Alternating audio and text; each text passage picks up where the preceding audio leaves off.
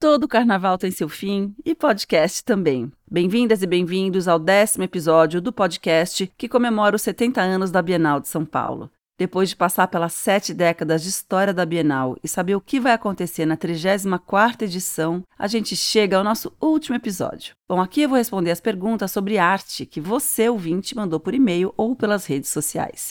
Olha, vieram perguntas muito diferentes. A nossa equipe escolheu algumas que achou bacanas e a gente foi atrás de especialistas que pudessem responder tudo isso que você quer saber. Antes, vou fazer a apresentação desse podcast pela última vez. Ai, já tô com saudades. Eu sou Marina Persson e o podcast Bienal 70 anos é uma coprodução da Fundação Bienal de São Paulo com o UOL. O podcast Bienal 70 anos é apresentado pelo Ministério do Turismo, pela Secretaria Especial da Cultura e pelo Governo do Estado de São Paulo por meio da Secretaria de Cultura e Economia Criativa. Muitas imagens que fazem parte dessa história você pode conferir no UOL na página Bienal 70 anos e também no site bienal.org.br barra 70 anos.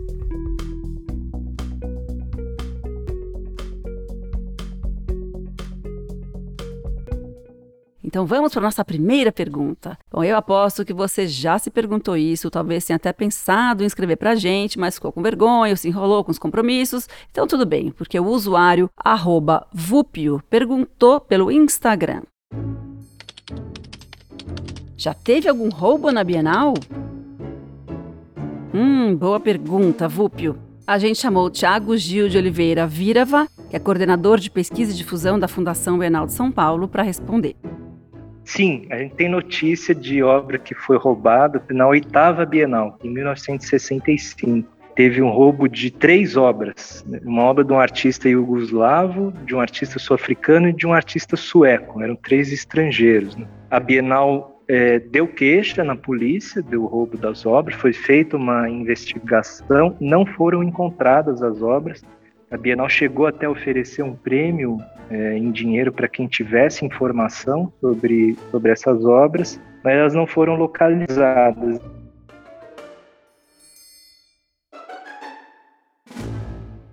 A Juliana Machado também mandou uma pergunta curiosa.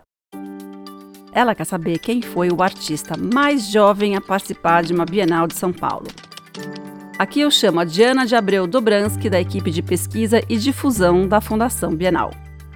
O artista mais novo a participar de uma Bienal foi o Caciporé Torres, que apresentou duas obras na primeira Bienal de São Paulo, em 1951, é, uma obra era um desenho de cera sobre papel e a outra obra era uma escultura em gesso. E na época ele tinha 17 anos de idade. E eis que ele, além de participar nessa idade, também levou o grande prêmio de escultura naquele ano.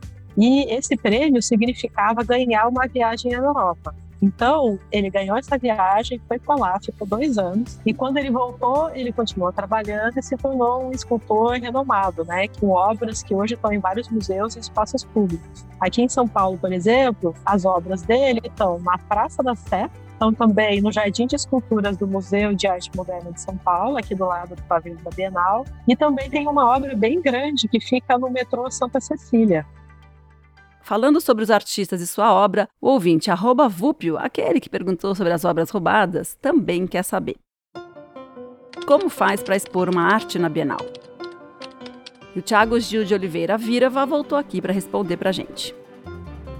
A fundação elege uma curadoria geral, isso é uma atribuição do presidente, e essa curadoria convidam outros curadores, compõe uma equipe, é essa curadoria quem seleciona os artistas, e os artistas são convidados a participar da exposição. Antigamente não era assim. Até o final dos anos 70, para os artistas brasileiros havia uma seleção. Então, depois que o regulamento da exposição era divulgado, qualquer pessoa brasileira ou estrangeira residente no Brasil podia se inscrever para participar da Bienal na sala brasileira. E isso, obviamente, era um motivo de muita polêmica. Já teve situações de artistas consagrados, como Tarsila do Amaral, tendo que submeter trabalho ao júri, artistas já reconhecidos tendo trabalho recusado pelo júri de seleção tal. Uma série de debates, e isso foi fazendo com que esse processo de seleção fosse mudando, fosse sendo aprimorado ao longo dessas décadas. Depois, nos anos 70, por exemplo, a Bienal recebia muitas críticas porque ela privilegiava artistas do eixo Rio-São Paulo. E aí ela tenta, como uma maneira de diversificar a representatividade regional da exposição, fazer as bienais nacionais que tinham processos seletivos regionais de artistas brasileiros, né? Esses artistas expunham na Bienal Nacional no ano de intervalo entre as bienais, e desses artistas que expunham na Bienal Nacional eram selecionados aqueles que representariam o Brasil na, nas bienais internacionais. A partir dos anos 80, quando surge a figura da curadoria, esse processo de seleção acaba e, e entra nos processos de convite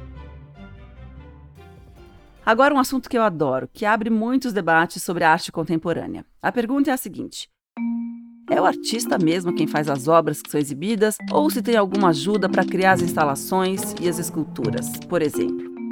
Quem conta pra gente é a superintendente de projetos da Fundação Bienal de São Paulo, Adora Silveira Correia.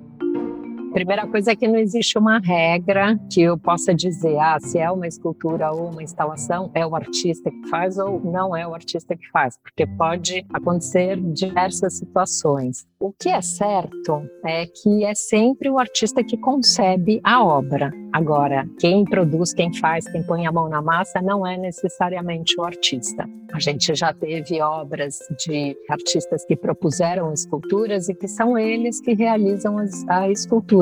Por exemplo, do Henrique Oliveira, na 29ª Bienal, uma espécie de túnel, era uma instalação que a gente entrava dentro, e o Henrique, ele construiu essa instalação, ele estava lá o tempo inteiro fazendo, ele tinha ajuda de assistentes, mas ele que pôs a mão na massa mesmo para realizar aquilo, ele que tomava todas as decisões o tempo inteiro. Por outro lado, a gente tem obras que elas são realizadas pelas equipes mais diversas. Então, eu tenho a contribuição de cientistas, de pessoas de laboratório, arquitetos, engenheiros, e o artista ele pensa no projeto e ele vai alterando conforme ele vai recebendo os inputs dessas outras equipes, né? A gente tem uma obra do Pierre Huyghe que ela apresentou uma grande instalação, né, de é, audiovisual e ele queria que tivesse uma sala sala com moscas, moscas vivas ao lado da sala de vídeo. Essa equipe de produção da Bienal, ela teve que identificar, eu, eu nem sabia disso, mas é, mosca, você consegue comprar pulpa de mosca. Então a gente comprava as pulpas das moscas, a gente teve que ter orientação desse laboratório, como que a gente ia conter as moscas dentro dessa sala. Foge um pouco do conhecimento do artista e ele tem que ter é, a ajuda dessas outras equipes.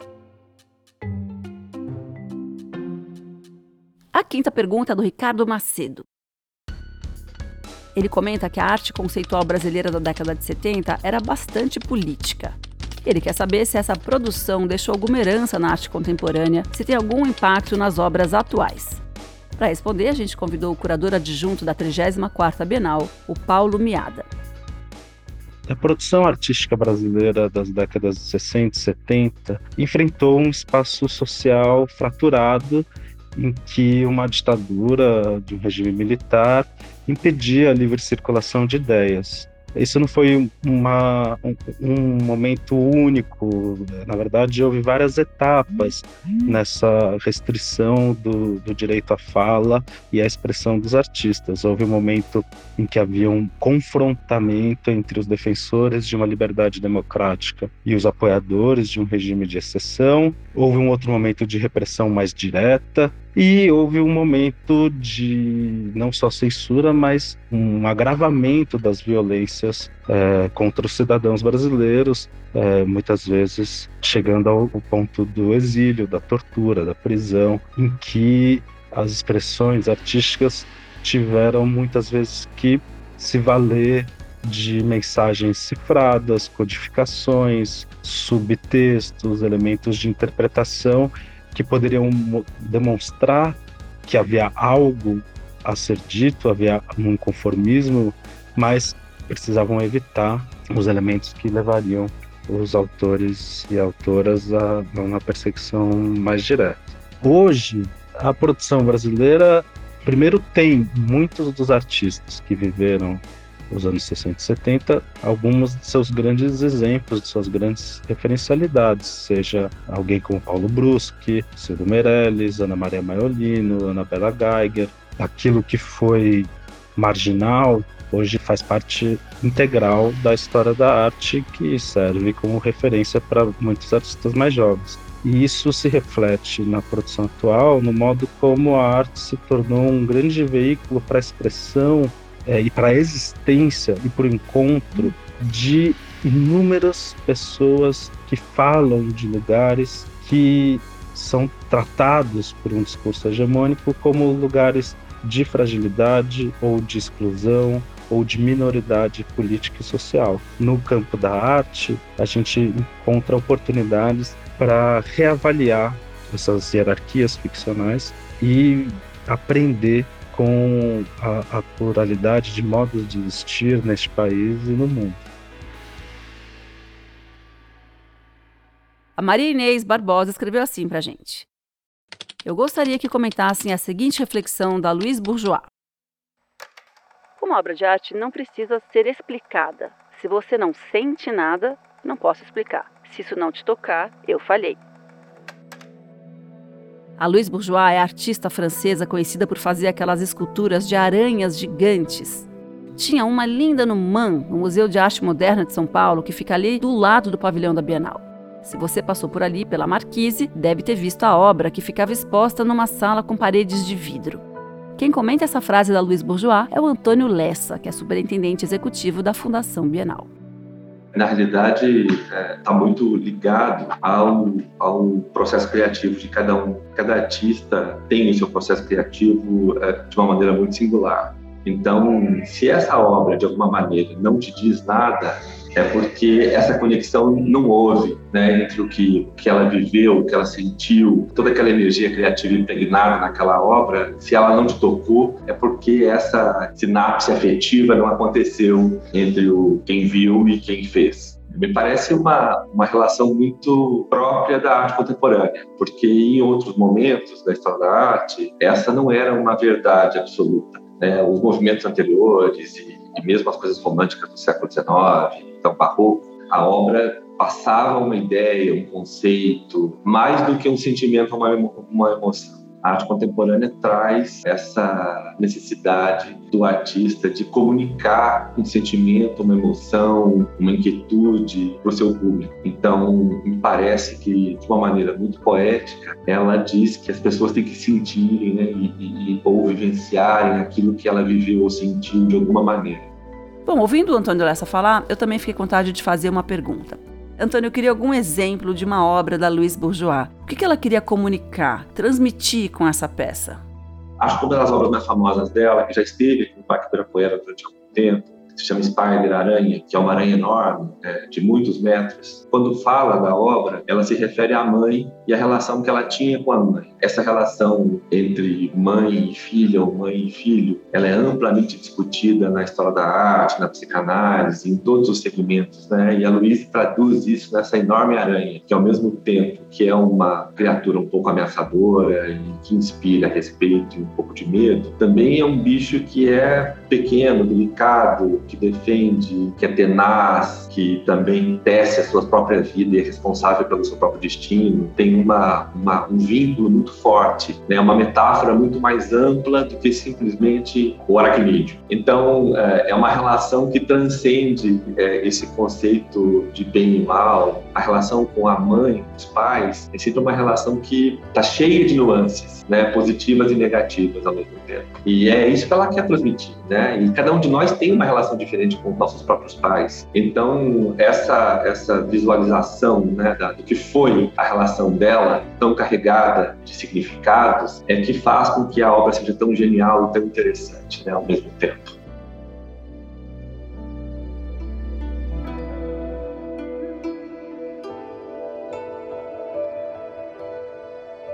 A Juliana Leukovics quer saber mais sobre a obra Impossível, de Maria Martins.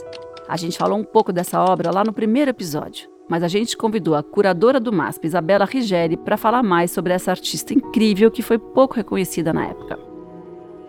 O Impossível é uma das obras mais emblemáticas da produção da Maria Martins. Existem pelo menos três versões dessa peça, produzidas entre 1944 e 1946. Cada uma dessas obras é diferente entre si, mas todas elas contam com elementos que se repetem. Elas sempre representam duplas compostas por uma figura que pode ser entendida como feminina e outra como masculina. A única figura que possui braços é a figura feminina, que aparece sempre mais alto e imponente em relação à figura masculina. Porém, as duas figuras têm no lugar de suas cabeças uma forma côncava, da qual se desprendem vários tentáculos ou formas pontiagudas que se estendem em direção à figura oposta, como se elas tivessem uma relação que envolve ao mesmo tempo atração e repulsa. Essas esculturas são produzidas no momento chave na produção da Maria Martins, que é meados dos anos 40. É o momento em que a artista já tem um pleno domínio do bronze, que foi uma técnica que ela começou a estudar ali no comecinho dos anos 40, em 1941, em Nova York. Em meados dos anos 40, ela começa a produzir esculturas em maiores dimensões, com acabamentos diferenciados, e as suas esculturas também começam a endereçar outros temas que não necessariamente eram os temas que estavam ali no norte da produção da artista, que eram as mitologias amazônicas, né? E que trouxeram para ela esse reconhecimento como a escultura dos trópicos.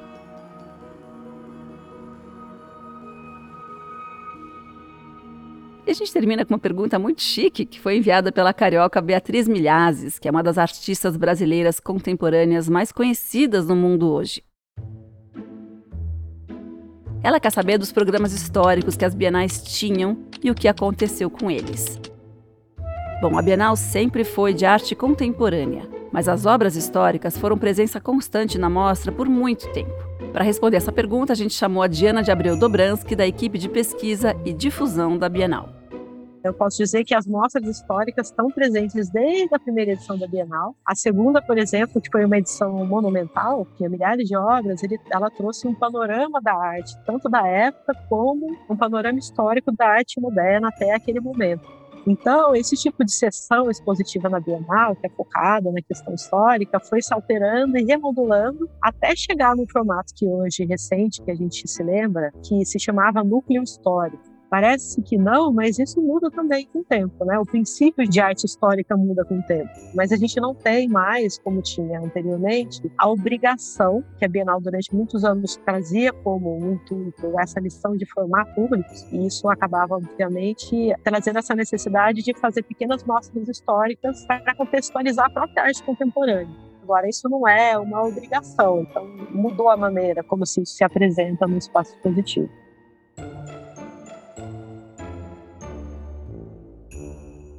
E assim acaba o nosso último episódio desse programa cheio de histórias, de curiosidades, de bastidores, de arte. Então eu me despeço de você com muito, muitíssimo obrigado. Foi uma delícia passear por todos esses anos de arte e de história. Eu espero que tenha sido tão legal para você como foi para mim. Então até a próxima e a gente se vê na Bienal.